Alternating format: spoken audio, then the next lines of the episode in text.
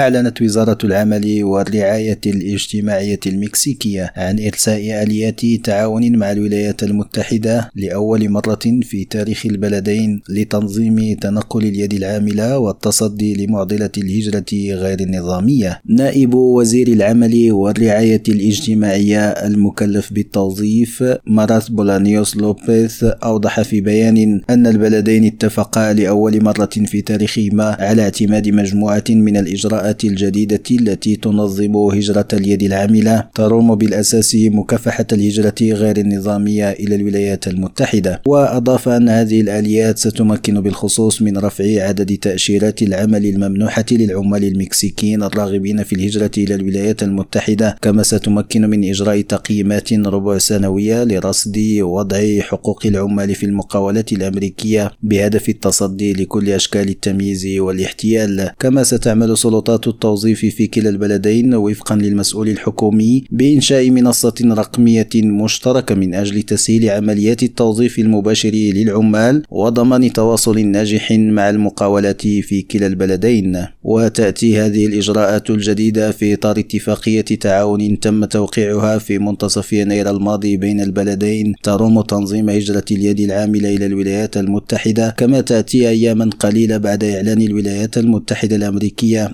عزمها عن رفع الاستثمارات في بعض دول أمريكا الوسطى من بينها المكسيك لمكافحة الهجرة غير النظامية. عماد حقير راديو مكسيكو.